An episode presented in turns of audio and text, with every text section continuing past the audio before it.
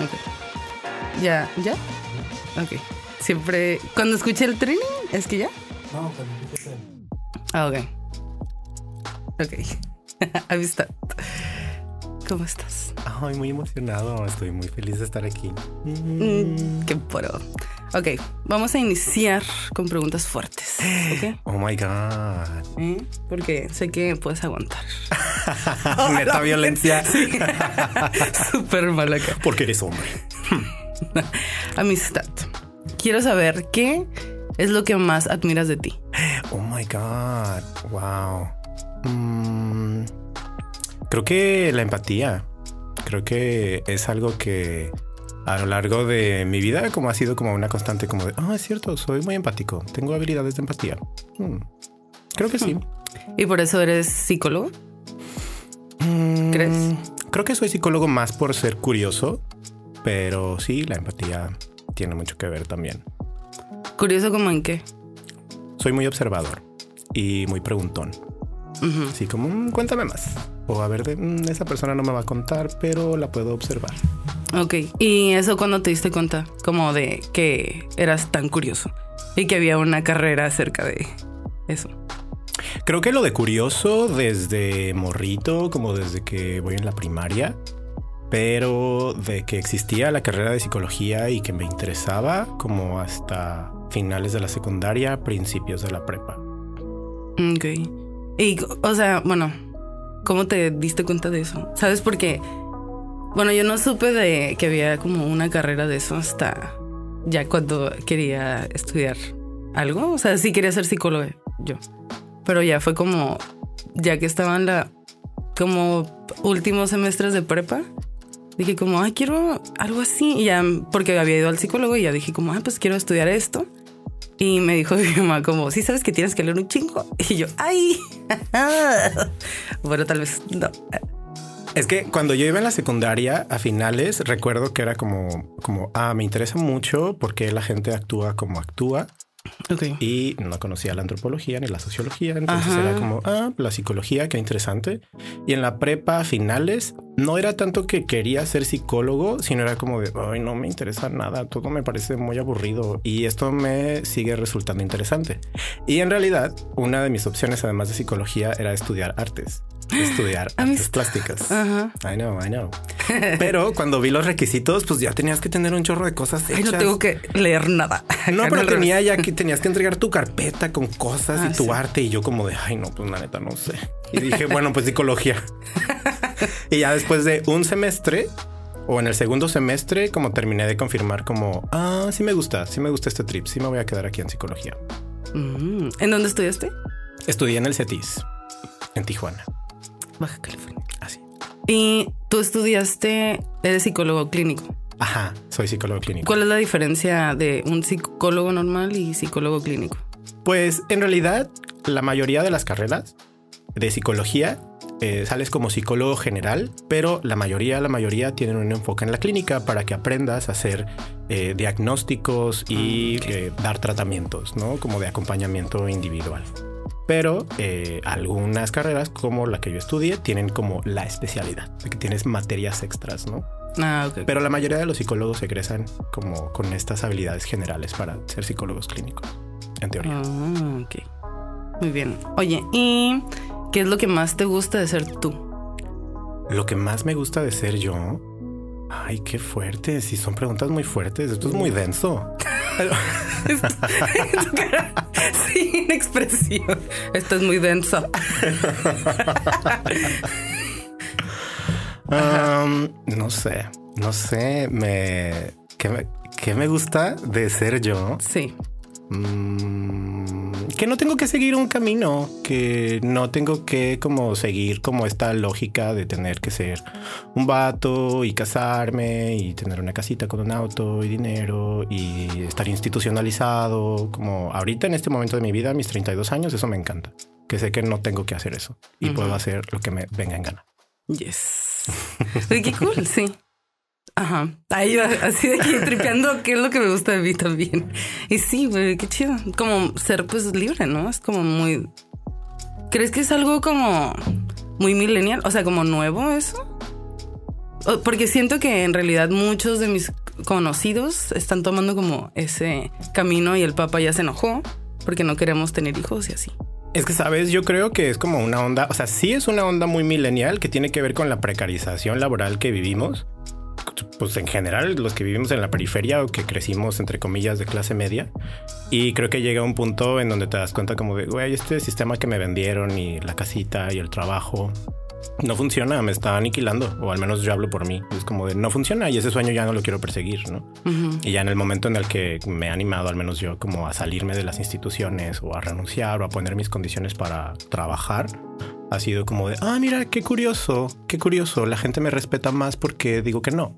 La gente me respeta más y cuando digo la gente me refiero a colaboradores, instituciones, ¿no? Sí. Porque no me dejo mangonear, ¿no? Pero está, o sea, está culero, en realidad es algo culero, pero sí creo que tiene que ver algo con la generación. Ahorita que dijiste eso de mangonear y eso, record- bueno, me acordé de cuando ibas, no sé qué ibas a hacer un trámite, pero que te dijeron que te tenías que quitar los aretes. Uy, sí. ¿Puedes contarnos esa historia, Claro, por favor? Me encanta. Gracias. Bueno, es, esa historia, pero en realidad, bueno, ahorita ya no tanto, ahorita creo que estoy en un momento como más chill, pero durante mis 20s, como principios de los 20s, late 20s todavía, pues yo soy así de la regla, la queja, cómo utilizar toda la vía institucional y fui a sacar mi licencia y tenía pues una perforación acá como en la oreja que nunca me quito y me pidieron que me la quitara para pues el trámite y no podía, como que yo no agarré la onda y no podía y empecé a bromear con la chica que me estaba atendiendo y le dije, hoy no me lo puedo quitar, todas las personas se tienen que quitar los aretes. Y se ríe y me dice, no, es que eres hombre, si fueras mujer no te lo hubiera dicho. Y yo, güey, me encendí, así como yo, neta perra. Y me quedé serio y le dije, güey, entonces no me lo voy a quitar. Y se rió y yo, no, es en serio, no me lo voy a quitar, la fotografía me la vas a tomar así. Y 15 minutos después terminé con el director de donde se sacan las licencias, sentado en su escritorio, diciéndole, güey, neta, no hay pedo. Si tú tienes un reglamento que dice que yo como vato me tengo que quitar los aretes, me los quito, pero quiero ver ese reglamento. Güey, el vato se puso súper nervioso, no encontró nada, obviamente, y me dijo, güey, es que no hay nada escrito, pero no quiero perder mi trabajo. Y yo, neta, te cae que vas a perder tu trabajo. Y al final lo que hice fue ir a la Comisión Estatal de Derechos Humanos, levanté una queja. Fue algo chistoso porque me atendió una chica. Yo en mi, en mi interpretación, yo digo que la chica estaba haciendo como servicio social o prácticas, porque cuando le conté como mi historia, ¿no? De "Oh, voy a poner una queja por esto, se quedó, ay, no te podemos ayudar. Es que aquí es como cuando los policías golpean. Y yo, fuck, güey, neta, tu trabajo se concentra en eso, pinches policías culeros, ¿no? Pero yo le seguí la corriente y le dije, mira, ¿qué te parece que preguntas? Ya la esperé, ya regresó y me dijo, sí te podemos ayudar. Y yo, pues ya sabía, ya sabía, corazón. A eso vengo, hija. Y ya levantamos la queja y como unas tres semanas después, alguien de la comisión me acompañó y ya me volvieron a sacar la fotografía eh, con mis aretes, que ni se notan en la fotografía. es que eso es como una tontería, pero Ajá. quería que se quedara un reporte y que al final del año la institución tuviera como de, güey, la cagamos y tenemos un reporte aquí. Güey, me encanta esa historia. Y la de tu abuelita y los pantalones rosas. Ay, de masculinidad y la vulnerabilidad. Sí. Oye, amistad, quiero que. Ah, vamos a hacer algo diferente el día de hoy. Vamos a sacar una foto. Porque quiero que me. Que me expliques una fotografía. Tengo miedo de esa fotografía. No, Es una nude. Sí. Ahí sí me mandas nudes. ok, quiero que expliques qué es esto y qué hacías aquí. Oh my God. Ahí sí, ves. Ah. Ok, sí, sí, sí, claro, eso acaba de pasar el año pasado. Ese es un círculo. Un círculo. No, sí, es un tres. Y luego hicimos un me triángulo. gusta la geometría. Los psicólogos también sabemos de geometría. Es un círculo de reflexión.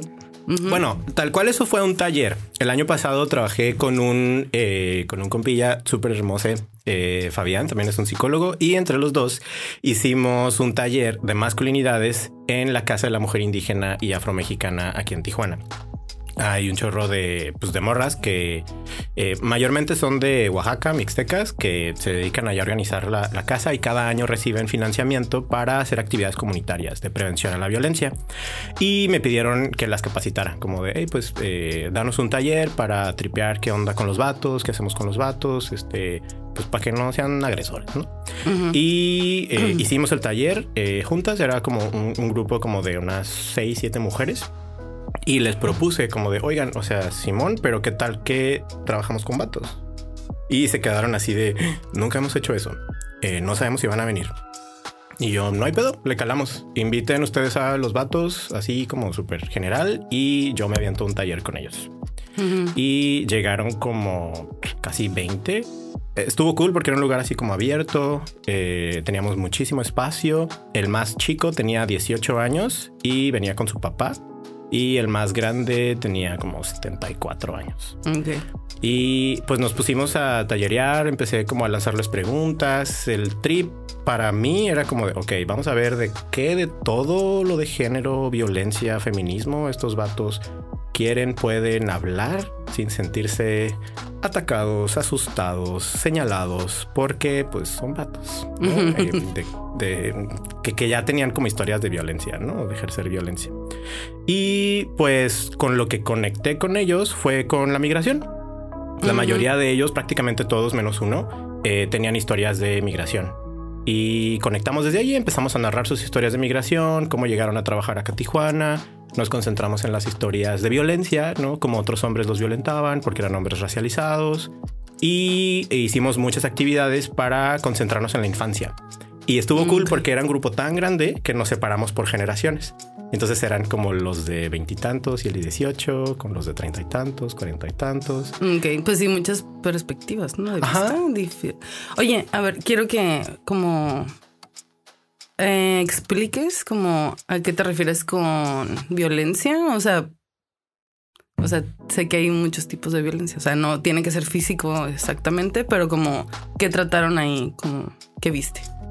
Pues un poco es este trip, o sea, como de violencia en general, como de violencia basada en género, eh, que puede ser cualquier tipo de violencia, ¿no? Como psicológica, económica, física, pero particularmente, como era un trabajo inicial, con hombres que no es como que se inscribieron porque querían aprender de masculinidades, sino las morras de, eh, del centro comunitario invitaron a sus vecinos, a sus esposos, a gente que va y colabora porque trabaja en algo de la construcción, entonces, una vez yo sondeando, les hice un par de preguntas. Eh, primero les pregunté si alguna vez habían escuchado o leído de masculinidades. Pues no, casi nadie. Pero luego les hice una pregunta clave. Dije, ok, con esta voy a saber de qué puedo hablar con ellos. Y les pregunté, ¿alguien en algún momento de su vida les ha dicho que ustedes son machistas, aunque, aunque ustedes crean que no? Pues se cagaron se cagaron, o sea, en el lenguaje verbal, o sea, se hicieron para atrás, se quedaron súper serios, miran al techo. Nada más un señor, el más grande, dijo, no, pues la neta a mí mi hija sí me ha dicho. Pero con eso yo caché y dije, ok, entonces este no es el momento de hablar de eso, porque es evidente que es un tema difícil. Vamos a hablar de la violencia que han vivido de otros hombres. Y entonces en ese espacio específico hablamos de cómo hombres que igual también podían ser morenos, pero mayormente blancos, de otra clase económica, los violenta y los explota porque ellos se dedican a trabajar en la construcción o en el transporte. Entonces desde ahí empezamos a, visibilizar las violencias en ese grupo chiquito, como, dude, hay otros vatos que se están jodiendo bien cabrón a ti, ¿no? Y de eso hablamos. Y usualmente las personas que han sido como violentadas tienden a hacer lo mismo con otras personas, ¿no? Claro, porque es una mezcla, eh, dependiendo, ¿no? Como de los espacios quizá como laborales y tal, pero también de los espacios familiares, ¿no? No es una justificación, y eso es algo que siempre me gusta recalcarlo, pero, pues, si viviste en una casa en donde había mucha violencia y te explotaban y no tenías dinero y viviste explotación laboral, como, pues, como de dónde vas a sacar estas herramientas socioemocionales para ser empático, para darte cuenta de la verticalidad, ¿no? Como. Sí, ah, hace poco, recientemente, hoy, este, me explicaron con un diagrama. Eh, es que fui con mi psicóloga. Otra vez la menciono, Liliola. Espero que esto. Este, acerca como de el control y cómo este control, o sea, como, bueno, es como miedo y el miedo es como miedo a no tener control de las cosas. Una vez que alguien es, pues te abusan, aprendes como, ok, yo no quiero ser como lo que me, como, como lo que me hicieron, o sea, no me voy a dejar.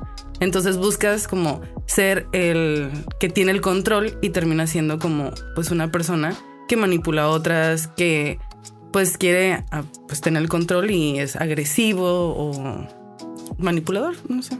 Sí, sí, sí, sí, porque de pronto puede ser una alternativa para muchas personas, como lo único que conozco es esta dinámica de yo ser violentado o yo violentar para que no me violenten. Para que no me... y el punto medio, pues es súper complejo de hacer, tienes que hacer un trabajo personal, comunitario. Entonces, digamos, es más sencillo, entre comillas, convertirme en el violentador. Y muchas veces no es un proceso consciente de quiero violentar, sino no quiero que me violenten. Y esa es la única manera en la que puedo como salir de ahí. Pasa mucho, por ejemplo, en el bullying. Como, como de pronto, como una alternativa es como de, güey, pues me voy a hacer el bully porque esa es la alternativa que tengo para no ser violentado. Sí, también como esta manera de como fit in, ¿no? Como encajar con otros hombres que, güey, pues no quiero que me den carrilla, pues yo voy a ser parte del grupito que da carrilla a los demás. Sí, sí, eso está muy heavy. Oye, amistad. Y cuéntame por qué vives en Chihuahua. ¿Por qué vivo en Chihuahua? Es súper, es súper random porque desde hace mucho tiempo yo trabajo. Me encontré un boleto tirado y ya. Sí. Había una oferta y yo, pues, ¿por qué no? Vamos. Es el estado más grande de todo México. Hay queso menonita. ¿Qué puede salir mal? Yo ya conocía Chihuahua Capital y Ciudad Juárez porque me, he dedicado durante mucho tiempo a trabajar en la reducción del daño. Entonces trabajaba con intercambios de jeringas, personas usuarias de drogas y era como todo este trip de harm reduction, ¿no? De gente en contextos de vulnerabilidad que consume drogas y pues hay que hablar abiertamente de eso y como dar acompañamiento, ¿no? Entonces ese era mi acercamiento con Ciudad Juárez y Chihuahua. Literal lo que yo conocía de esas dos ciudades eran los picaderos en la periferia. Pero Sí, muy interesante. Vaya. muy particular. Sí. Pero en el 2019 me invitaron a un congreso en, Chihuahua y en Ciudad Juárez. Así de, eh, dude, pues una amiga de la maestría, Rosy. Saludos, Rosy. Eh, ella me invitó a dar unas conferencias y unos talleres y pues fui, hablé de identidades de género. Me acuerdo, el título fue Juventudes Trans, una deuda del sistema de salud porque era para personal de salud. Entonces, pues armé como todo esta, como la información para que personal de psicología, de medicina, eh, de trabajo social, mayormente, eh, pues conociera como las bases, ¿no? De lo LGBT, como sexualidad y tal. Y les mamó, o sea, les encantó, o sea, fue como mind blowing para ellos, así como de, güey, qué chido que alguien viniera a explicarnos sin regañarnos. Ah, uh y porque digo, porque me estaban pagando, ¿no? Entonces, pues sí, yo les voy a acompañar tranquilamente. Y como a la semana de que regresé a Tijuana, la comisionada estatal de atención a las adicciones, que era quien organizaba ese evento, me habló y me dijo, oye, pues la neta todo estuvo muy cool, ¿por qué no te vienes? Vamos a abrir un departamento de derechos humanos y estaría cool que vinieras y estuvieras capacitando. Y yo me quedé así como, oh my God. Y me dio mucha emoción y dije, a huevo, pero no tenía idea de, de Chihuahua más allá de los picaderos. Y me animé. Fue como una aventura. Y desde entonces estoy viviendo en Chihuahua. Es más barato que Tijuana. La renta está en peso. Eso es un dato muy importante. Pero, güey, también, bueno, cuéntales acerca de que, digo, te fuiste así como en ceros y que tu calefacción y todo. O sea, están bajo cero, ¿no? También. Sí, me tocó estar como bajo cero, como, bueno, sobre todo ahorita, eh, como en diciembre, enero. Eh, está haciendo muchísimo, muchísimo frío. La primera semana que yo me fui, eh, llegué literal casi como el primero de enero del 2020, como tres horas antes. Y las primeras dos semanas yo estaba así como, güey, ¿por qué me vine? Tenía un chorro de frío de que con super calcetines gruesos, así pantalón térmico y la calefacción del lugar que, que renté, pues no estaba tan cool. Y sí, bueno, eso me pesó un poco, pero. Para la gente que se quiere ir a Chihuahua. Sí, si se van a Chihuahua, pregunten. Porque en la casa actual en donde vivo, que ya no voy a vivir ahí, no le he dicho a mi rentera, pero. se está enterando ahorita. sí. Saludos, señora Gladys. Porque la calefacción la controla ella en el piso de abajo y yo no sabía. Como no soy de Chihuahua, nunca pregunté. Pues y este último invierno la señora se fue de vacaciones es un amor ella siempre, pero se fue de vacaciones y yo como, señora, y pues todo el tiempo estaba como súper enchamarrado y encobijado como adentro de mi casa porque hacía un chorro de frío. Tenía tanquecito de mina, pero no, eso se acaba muy rápido. Ay, qué feo. Pero suena muy divertido. pero no hay tráfico en Chihuahua. Eso también es otro ah. dato importante. Oye, amistad, cuéntame de tu trabajo. Bueno, de lo que hiciste en el grupo SER. Pues, ¿De, qué, se trató eso? Pues durante eh, bastantito tiempo estuve trabajando en diferentes organizaciones de la sociedad civil y como el foco era prevención de VIH. Entonces yo lo primero, primero que empecé a hacer eh, fue eh, pruebas de, de, VIH. Entonces yo aplicaba las pruebas de VIH, eh, a veces las hacíamos como en diferentes espacios de la comunidad o iban al centro o también lo, hacíamos adentro del cerezo. Eh, eso era como una de las actividades principales. Pero también ahí empecé a tallerear, ahí empecé a dar conferencias y todo era enfocado a prevención de VIH, como el ADC, todo esto de reducción de daños. Ahí fue donde empecé a hacer el intercambio de jeringas. Eh, empecé a trabajar como yendo como a diferentes como dependencias, principalmente de salud, para capacitar al personal, que pudiera atender a personas trans, que no se sacaran de pedo. Eh, y ahí se empezó a montar luego también una clínica de atención a personas trans. Eh, que querían hacer una afirmación de género, ¿no? Con uso de hormonas y tal. Y pues me tocaba también ahí estar como monitoreando. Y mucho de lo que hacíamos eh, ahí y en otras redes, como a nivel regional, era pues dar seguimiento a las legislaciones y a las normas cada vez que cambiaba el gobierno, para que, pues para que no la cagara, pues no, porque luego es gente que no tiene idea, quienes están en posiciones gubernamentales, de qué pasa con la gente que está precarizada, con trabajadoras sexuales, con personas usuarias de drogas, para que no reproduzcan el estigma. Entonces mi trabajo era como monitorear, eh, junto con, con otros activistas ¿no? de otras partes, por eso este trip de la licencia, de que cualquier cosita era como de, güey, yo sé dónde poner la queja, porque yo sé que dice esta ley y este reglamento, y yo sé que tú no la conoces, pero yo sí, y te chingaste. Güey, qué cool. Oye, y cuando la gente te pregunta como, ¿a qué te dedicas? ¿Qué dirías tú? mi hermana, un montón de cosas. Mi hermana, toda, bueno, ya hace rato no me pregunta, pero era como, eh, como una cura que teníamos, porque frecuentemente me preguntaba como de, güey, ¿a qué te dedicas? Ya sé que me has explicado, pero... Tengo esa duda Yo siempre digo, es muy inteligente, sabe mucho. y ya. Depende de quién me pregunte, depende de los espacios en donde estoy, pero ahorita eh, puedo decir como dos cosas, que soy psicoterapeuta porque me dedico ah, eh, ya desde hace unos meses como a acompañar de manera eh, individual a personas. O a veces también menciono que soy consultor en políticas de equidad y bienestar. ¿Qué significa eso? Que soy independiente y que las instituciones me contratan cuando necesitan una capacitación, necesitan hacer su protocolo de equidad, eh, básicamente me contratan cuando las cosas se les salen de control. Escuelas, universidades, autónomas o privadas, ¿no? Cuando las cosas se les salen de control, cuando hay eh, un vato que eh, está reportado con una queja de abuso, cuando hay un docente que es transfóbico y no saben cómo hacerle para que el profe ya no la haga de pedo.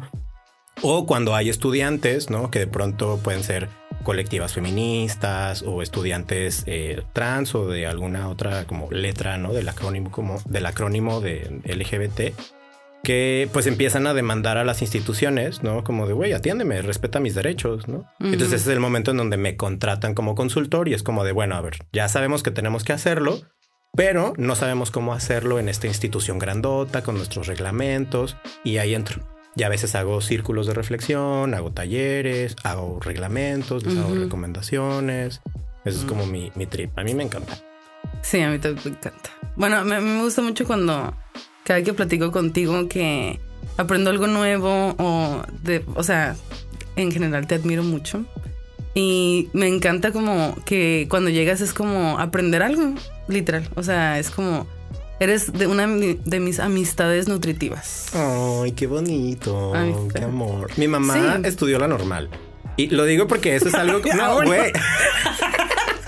No, Ay, bueno saber. Es que me parece importante, güey. Porque, sí, sí. porque me gusta mucho enseñar. Ah. Qué bonito. Güey, es que mi mamá le, le, le mama enseñar también. Entonces, Ajá. en cualquier cosa, en cualquier momento, mi mamá siempre te está explicando por qué hay que hacer las cosas de esta manera, porque esto es mejor, es como súper didáctica y así. Entonces yo digo que eso también como que se me quedó a mí. Y a veces, a veces luego termino dando explicaciones que nadie me pidió, como esta. Mi mamá. Pues tú querías ser maestro de. Eso querías ser, ¿no? Cuando eras niño. ¿O En no? realidad, en realidad yo quería hacer otra cosa. En realidad, mi big dream era ser calafiero. Guau. Para quienes no son de Tijuana, o sea, quería ser chofer de transporte público. Eso es Ajá. lo que quería hacer. Y, eh, ajá, bueno, el chofer, sí, cierto. Y eso fue, yo creo, como yo iba en la primaria, como no sé, primero segundo de primaria o algo así. Y pues en mi generalmente nosotros utilizábamos el transporte público acá en Tijuana. Y pues yo crecí en el Florido cuando en el Florido pues no había nada, o sea, ni agua ni nada, ¿no? Y lo menciono porque era una ruta súper larga la que nos teníamos que aventar. Como salir del Florido era como un pedo. No podía salir a cualquier hora, cuando llueve, o sea, era un desmadre, ¿no? Pero para mí de niño, una de las interpretaciones era como de, güey, los calafieros viajan un chorro y yo quiero viajar. Entonces yo una vez le dije a mi mamá, como, mamá, yo ya sé que quiero ser de grande. Y pues mi mamá toda ilusionada, ¿no? Así como de... "¿Qué?". Y cuando le dije que calafiero, mi mamá me regañó. Bueno, yo de niño lo recuerdo como un regaño. Ajá, pero porque... preocupación, ¿no? Me imagino. Sí, porque me dijo, no, no, tú por eso estás estudiando. Claro que no vas a ser calafiero. y pues en mi mente era como de, güey, mi mamá no quiere que viaje. Pero ya después, años después, entendí que no quería ser calafiero y entendí por qué mi mamá se preocupó. Todo a un lado con alguien en un bote, en un tambo así. Ya ves que hay señoras, ajá, bueno, usualmente es como la persona que le ayuda al calafiero a Ay, recolectar es dinero. Están sentados en una Sí. cubeta. Sí me veía ahí también, claro, me parecía muy entretenido. Decía, güey, ella también está viajando. Generalmente eran como sus esposas o sus Ándale, claro. no sé. Un primo quería ser el de la basura y su mamá le dijo como, bueno, pero por lo menos vas a ser el chofer, ¿no? Y él, no, el que va atrás que grita, basura. Se le decía como, wow, qué libre que va atrás. Güey, sí, Pero, yo ajá. también recuerdo al señor de la basura de la colonia de mi abuelita. Y me cautivaba cuando lo escuchaba porque era como de, güey, está grita y grite siempre, grita bien suave la basura y todo el mundo sale. Sí, era emocionante también. Oye, entonces después de ser, bueno, querer ser calafiero, ¿qué quisiste ser? Pues creo que sí, el trip de ser profe. Como, o sea, digamos, esa era como una aspiración más socialmente aceptable.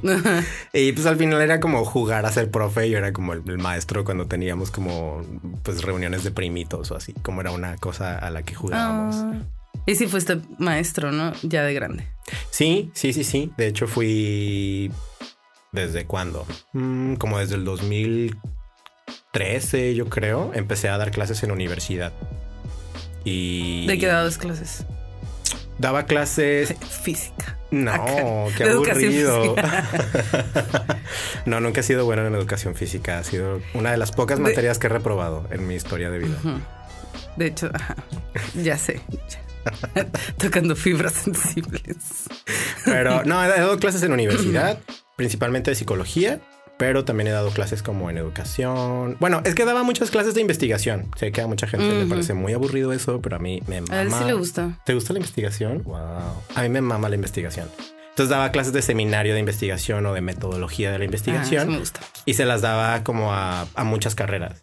Y pues aparte daba las carreras de sexualidad, eh, car- eh, perdón, ta- talleres de género eh, y clases de sexualidad y clases que tenían que ver con psicología social, comunitaria.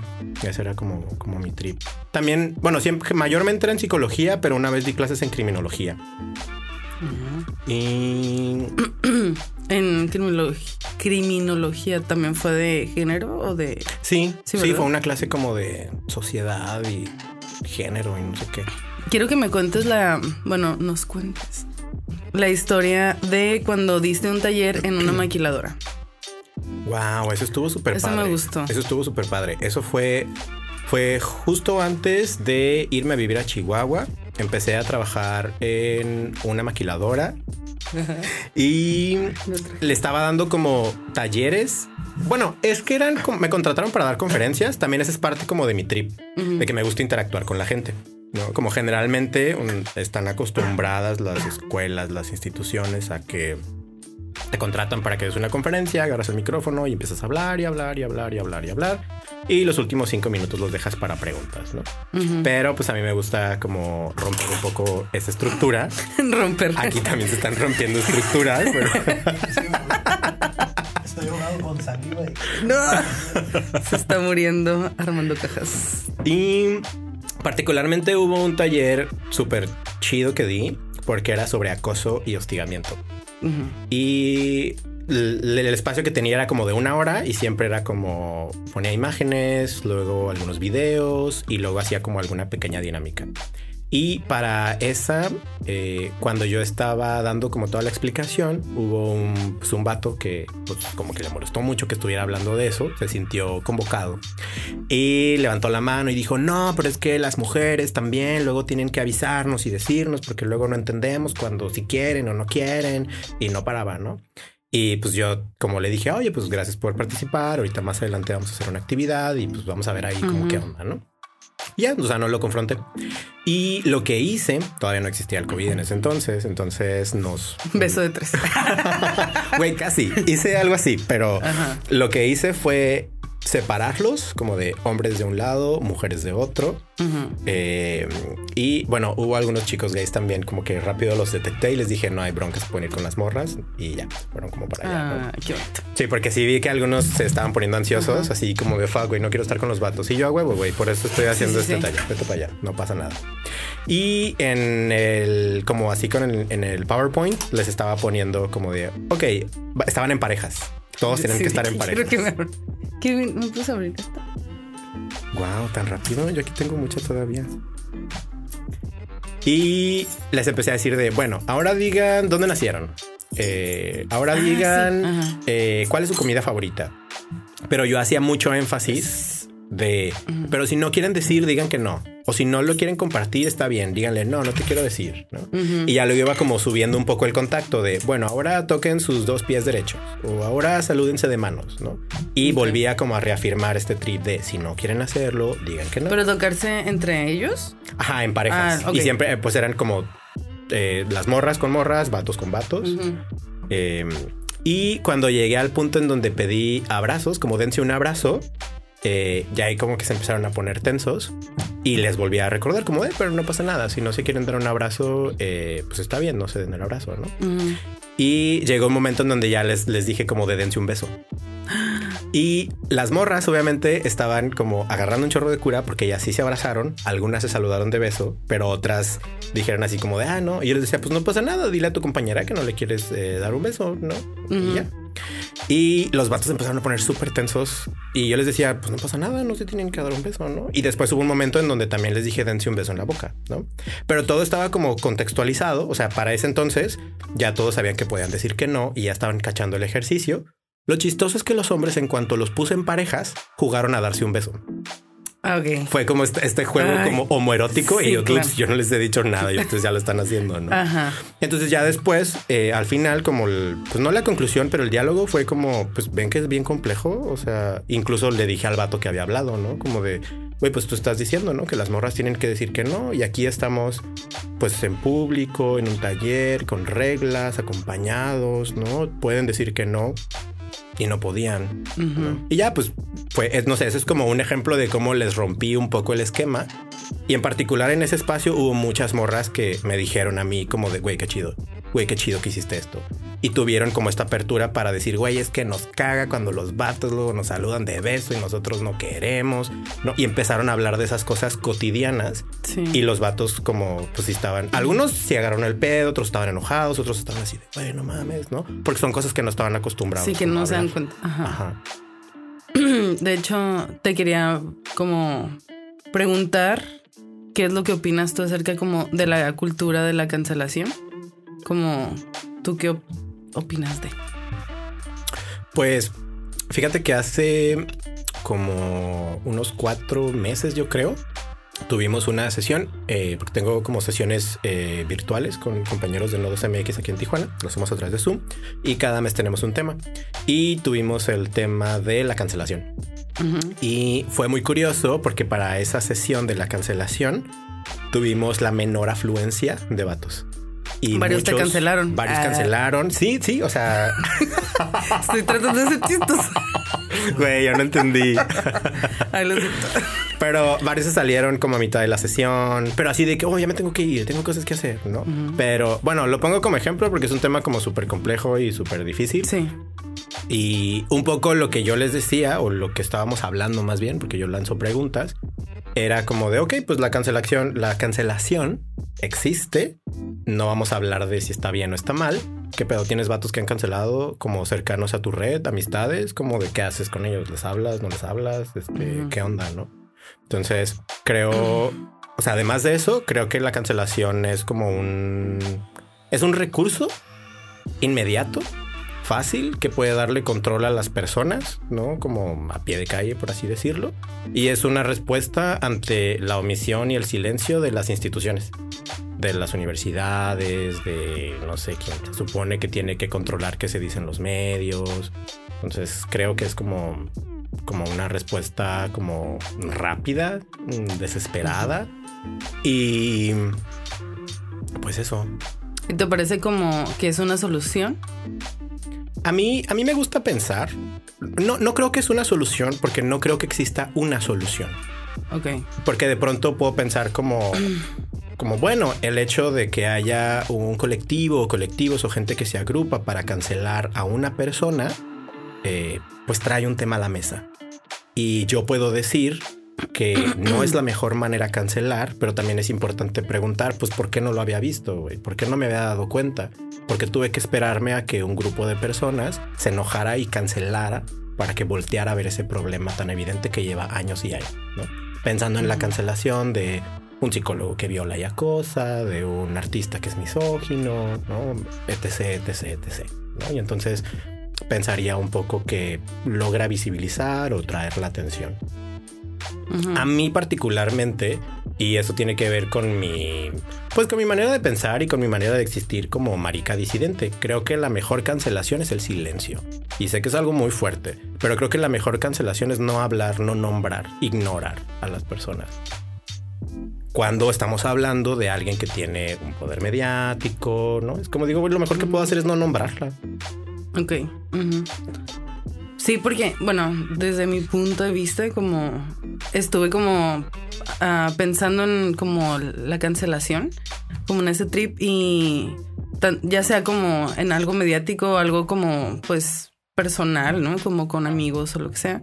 Hace un tiempo un amigo salió en una, bueno, ajá, pues sí, es un copa. Este salió en una de estas páginas donde estaban denunciando a vatos, ¿no? que eran violentos o violaban gente, o sea, ¿no? Entonces a él lo denunciaron y pues lo primero que pensé fue como, bueno, fue como, what the fuck? No me esperaba esta persona aquí. y también dije como, uy, ¿él sabrá qué hizo? O sea, como, ¿qué pasa, no? Entonces, uh, este amigo me mandó un mensaje y me dijo como, tú sabes quién fue, ¿verdad? La persona que me denunció. Y le dije, no, pues la neta no, no sé. No, que fue tal persona. Le dije, no, la neta no tengo idea. Pero oye, hay que platicar, ¿no? Quiero ver qué onda. Entonces, eh, pues me acerqué a él y le empecé a, lo empecé a cuestionar, ¿no? Como, ¿para ti qué es abuso? ¿Para ti qué es esto? Y él me dijo como, pues es que yo nunca le he pegado a nadie. Y ya me quedé como, güey, pero no solo es eso, ¿no? El abuso es de otras maneras. Psicológica, verbal, bla, bla, bla. Y me dijo como, güey, pues no, no lo había pensado. Y pues le di varios ejemplos, ¿no? De cosas. Y se quedó, güey, la neta, soy un abusador. ¿Sabes? Como que cayó en cuenta y me dijo, es que nadie me había explicado que eso era un abuso. Y le dije como, ok, pues ahora que lo sabes, pues, ¿qué vas a hacer, no? Al respecto. Y me dijo, güey, pues la neta, primero como gracias por darme esta explicación, porque nadie me quiere hablar, ¿sabes? Como ahora solo estoy rezagado, nadie me habla y nadie me ha explicado en qué estaba mal. Me dijo, y es la última vez que vuelvo a hacer eso. Y también pues te ofrezco una disculpa, ¿no? O sea, si en algún momento yo hice algo, te hice algo, te hice sentir mal, pues la verdad, discúlpame, no sabía que estaba mal. Y pues viene de una familia machista, bla, bla, bla, ¿no? Entonces ya una vez que se dio cuenta, pues cambió, ¿no? Y, sí pidió hasta disculpas como en su familia y se habló al respecto y todo, ¿no? Entonces me quedé tripiendo como, o sea, la cancelación, ¿de qué sirve? O sea, si no, si no estás dando una explicación, como cómo va a entender las personas, ¿sabes? Como el hecho de que como, ah, para mí es más como una cultura de señala- señalar, más que como cancelar, porque en realidad artistas o amistades o lo que sea siguen en sus vidas. O sea, no he visto que realmente se cancele a alguien, más que por ejemplo a Just Stop y porque es morra, ¿no?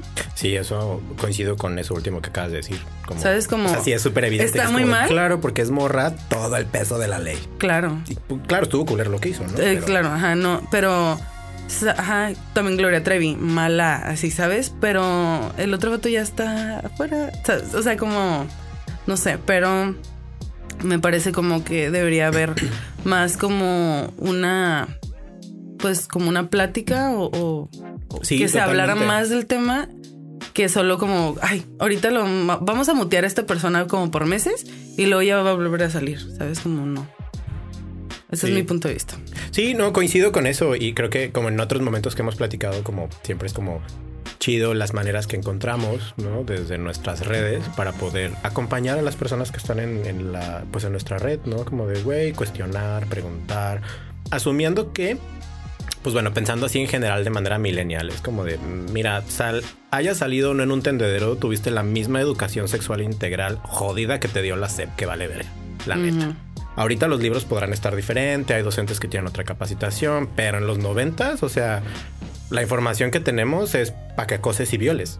Esa esa es la educación sexual integral que tenemos.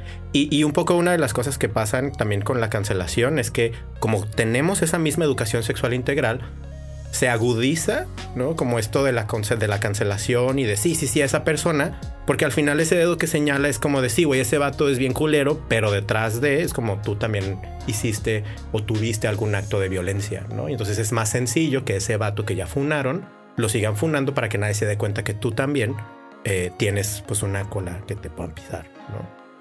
Y, y además de eso, también, bueno, eso es algo que me ha tocado y con algunas instituciones lo he logrado cuando se realizan esos acompañamientos y de pronto es como de, güey, pues aquí tenemos una queja, este, o aquí hay un vato, un profe y no sabemos qué hacer con él, ¿no? Por ese mismo miedo buscan dar un acompañamiento como medio secreto, así como de porque nadie se entere, no lo hay que no hay que hacerlo público y de pronto me contactan como consultor, ¿no? Como de Andrés, ¿qué hacemos con este vato? Y pues mi respuesta siempre es como de no, güey, es que el pedo no es ese vato, es todo el sistema que hizo que nadie hablara de eso. Si hay amigos, compañeros, sabían lo que hacía. ¿Qué Ujú. pedo? ¿Qué te parece si tenemos círculos, talleres, espacios públicos para que entre hombre hablemos, no? Y pues eso da, da mucho miedo, les da culo y a veces no lo hacen. Y flojera, ¿no? También. Sí, es como de no, y es más sencillo, nomás este vato lo corremos y ya. pues sí. Pero es como, mm, bueno, ok. No. Ajá, sí, de pronto mi ah. respuesta es como de bueno, pues yo no te puedo ayudar ahí así. Ajá. Es Pues como sí. tú resuélvelo de esa manera si quieres, ¿no? Aquí el experto soy yo y te estoy diciendo esto. Que también es una postura muy vertical la que a veces tomo, Sí, pero a veces pero, las pues, instituciones son así. Supongo que sí sabes más que. La carita. Oye, amistad, hablando de cosas terroríficas. ¿Crees en fantasmas?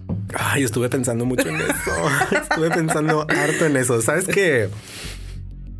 O sea, sí, pero no. Yo soy muy método científico. Y no sé.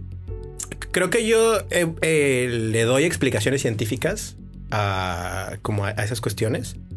Realmente no recuerdo como una situación en donde como me haya quedado así como tan trabado, digamos, como de oh, que esto es como una onda muy fantasmagórica. Pero lo que sí podría como mencionar al respecto es que en mi familia hay un chorro de historias con mis abuelos. Mm. A- ambos de, de mis abuelos, eh, tanto del lado de mi mamá como del lado de mi papá. Bueno, del lado de mi papá tengo dos abuelos y una abuela. Eh, pero eh, como estos dos eh, abuelos pues fallecieron ya hace tiempito y aparecen de vez en cuando. ¿De verdad? Sí. Y hay como muchas historias, como...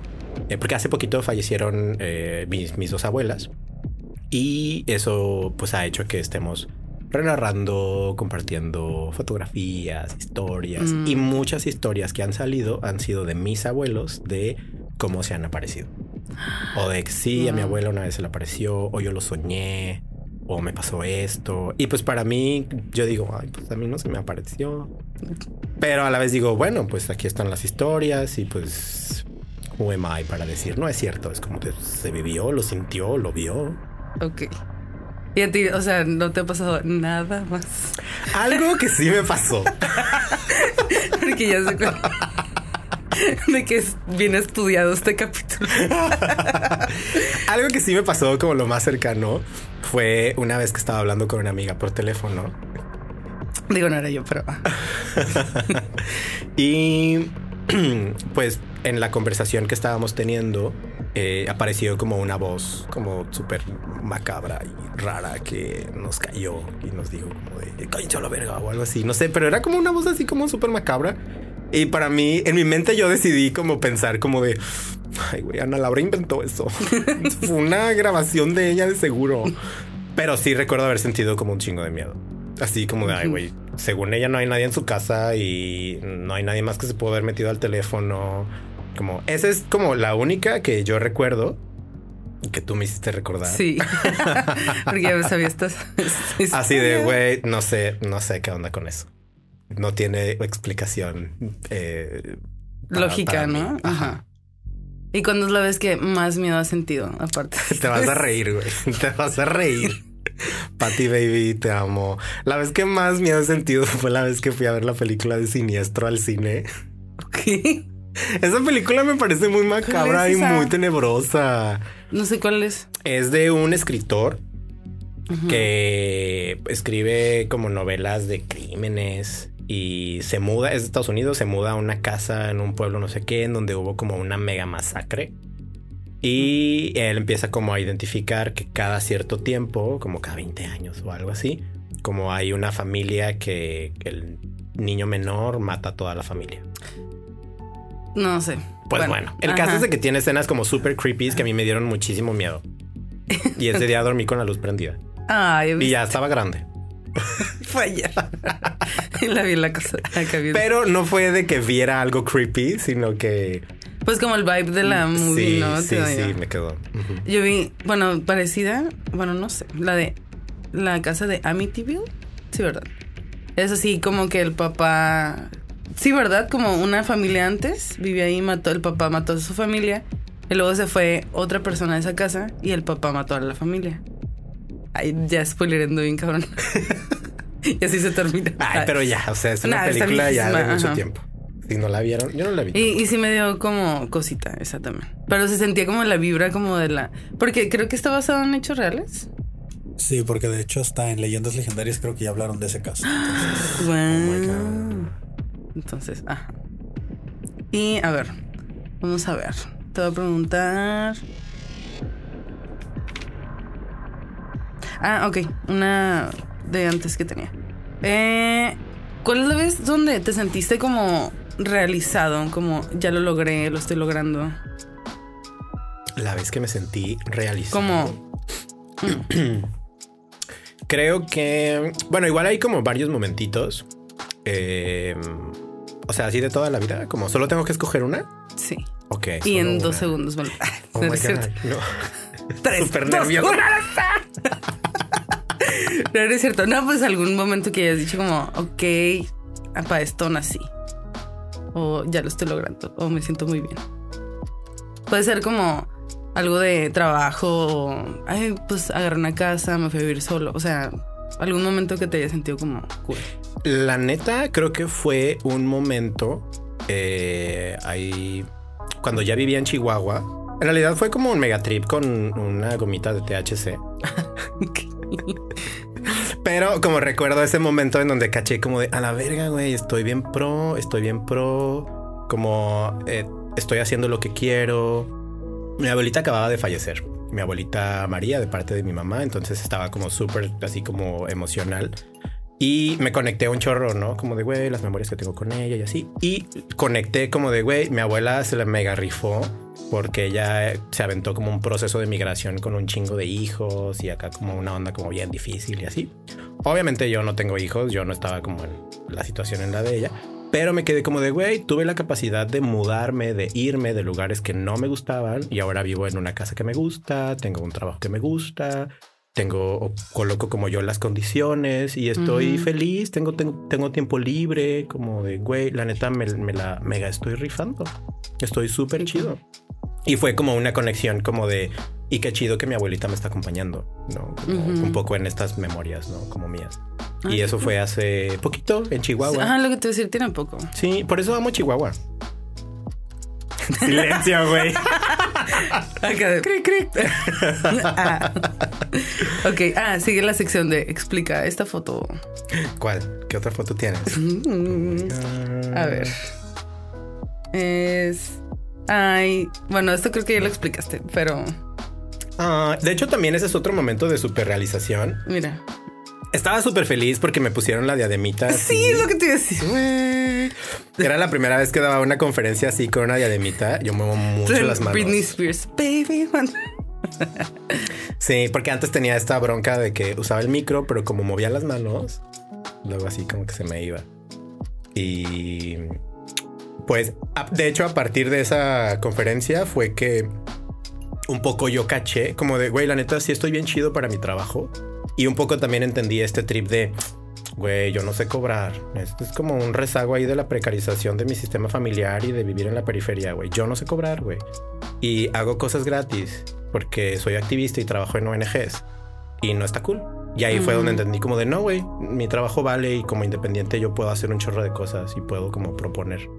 Sí. Y como una semana después de esa foto, eh, fue que me, me, invitaron a ir a Chihuahua. A Chihuahua a un baile. Ah. Yes. Güey, de hecho, el primer mes me fui a bailar hip hop. Me inscribí a clases de hip hop, güey. Qué bonito. Estuvo súper chido. Estuvo súper random porque la clase de hip hop yo ya no sabía. Era como una academia de danza y cerca de donde me mudé en Chihuahua. Me inscribí y todo. Y cuando llegué, puras morritas. Puras morritas de 8 años, güey. 8 años, 12 años. Y yo. ¿Y tú? Qué bonito, güey. A ver, ay, esta foto me encantó. Me encantó porque, como salud mental. Y tu cara de locura. esa noche estuvo súper bonita en el Latinos. Ay, qué suave. Un amigo, ah, también un psicólogo, Héctor, me regaló ese libro. Salud ah. mental comunitaria. Y ah. pues como me mama ese trip, estuvo como súper chido. Y me lo dio ese día, entonces andaba yo con la cheve y con la cervecita. Bien feliz. Sí. Y sí, estaba estaba súper feliz porque ahí ya sabía que me iba a ir a Chihuahua. Ah, ok. Y ya había renunciado a mi trabajo en Centro Ser. porque no podía renunciar, porque como era como un trabajo así de trabajo comunitario, la gente. Ser bueno hubo pues personas con las que trabajaba ahí que se agüitaron porque me fui, pero era como de dude, tienen que entender que yo también tengo que cuidarme y hacer cosas para mí, no mames. Estuvo, estuvo, estuvo cool, pero estuvo feo que se enojaran conmigo. Acá como de mm, qué bueno que me fui. Mm. Sí. Oye, ok, sigue la parte de una recomendación. ¿De qué? Pues puedes recomendar una serie o serie, música, película, lo que quieras, libro, tacos, como Bruno. Taquitos. Es que Bruno recomendó un puesto de tacos. No, pues yo creo que recomendaría, o sea, pensando como en las últimas cosas que he visto, escuchado y así. A lo mejor ya la vieron, pero la película de Don't Look Up. Ah, ok, ya. De verdad es que en esa película me sentí súper identificado, más ahora que trabajé en el, en el gobierno, porque trabajé en el gobierno estatal en Chihuahua, ¿no? Y de pronto me tocó estar como en reuniones con señores baby boomers de la Secretaría de Salud, como tomando decisiones durante como el COVID y así. Y fue como de, pero no mames, ¿no? Entonces me identifiqué mucho porque había muchas reuniones en donde de pronto era como de, dude, pues se supone que yo soy el coordinador de derechos humanos, datos, todo y así. Y tomaban decisiones como bien tontísimas. Y mm. pues de eso va un poco la película, ¿no? Como momentos con personas tomadoras de decisiones y era como de fuck, güey. Pues esta gente. Solo les interesa a ellos mismos, ¿no? O sea, Ellos mismos, su estabilidad económica. Entonces, o sea, es una película muy, muy, muy fuerte. De hecho, bueno, I'm a harm reductionist, so el viernes, sábado tuve un viaje muy bonito con LSD y Ok. en algún momento de todo el viaje eh, empezamos a hablar de películas y hablamos de esa película y yo me sentí como en la escena final que no la voy a decir para quien no la ha visto, pero yo me sentí en la escena final. A entrar en pánico bien cabrón. Así, That's happening. Ay, Ya. ya, lo dije. Bueno, Pero no dije Bueno, que bueno, bueno, ok. no dije. Mm, sí, está, bien. Ay, Entonces, no. esa película. Ay, Dios mío. Ok, ¿tú? Eh, voy a recomendar que vayan a ver la serie de Book of Boba Fett, Star Wars. Ah, ay. Para el punto cuando salga este episodio, creo que ya va como en los últimos episodios. Para que de ahí se pasen al Cloncast y escuchen mi podcast. Ay, yo escuché eso y no entendí nada. De que me puse a escuchar tus podcasts y fue Ah, como por eso. cosas de. Yo pues, creo que están hablando de Star Wars. O no sé. Pero como en el no sé. episodio de Renata, en donde te dice algo de Star Wars y te dice los robots. Y tú, es que yo no sé nada de Star Wars. Y Renata, sí, por eso te dije robots. Sí. Ah, eso es. Ay, un saludo, Renata. Espero que veas esto. Y el fabuloso show ya volvió. Entonces, para que vuelvan a escuchar, aquí empieza el chismecito en el fabuloso show. Ah, yo quiero. ¿Puedo salir en ese? Mm, No. sé. Mm, no sé. ya tienes tu show. Te di tu programa. Ya te di el. Güey, súper sí. Porque recuerdo que le dije, como, quiero salir en el chismecito. ¿Y por qué no empiezas uno tú mejor? Qué bueno. Pero cool. Sí, cool. Pero gracias, gracias, gracias. No me quejo, no es queja. Ok, yo voy a recomendar. Uy, no pensé. Voy a recomendar Euforia. Porque ayer vi el primer episodio de la segunda temporada y está muy chido. ¿Ya la viste? Está cool.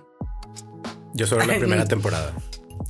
Sí, la, la voy a ver, la voy a ver. Es que ahorita estoy escuchando audiolibros, así que te, no estoy viendo series. También está en audiolibro. no es cierto. Este, bueno, pues ya es todo. Muchas gracias.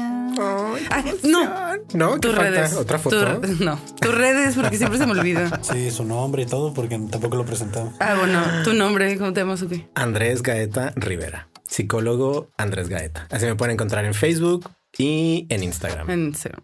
Porque antes tenías otro Instagram. Bien raro. Ah, no, pero no lo decimos, ¿verdad? Sí. No, es que estoy escindido, estoy ahí separado, tengo que arreglar mis redes sociales. Entonces, bueno, es que como era profe, hace, Ah, sí, hace cierto. mucho Ajá. había pues alumnos que pues ya son como centennials y no saben usar correo. Alumnos, por favor, pónganse las pilas. Y me buscaban en mis redes sociales así de, profe, ¿cuál es mi tarea? Y yo, mija, no sé quién eres. O sea, güey, no sé. Entonces me puse un seudónimo en mis redes sociales para que nadie me encontrara.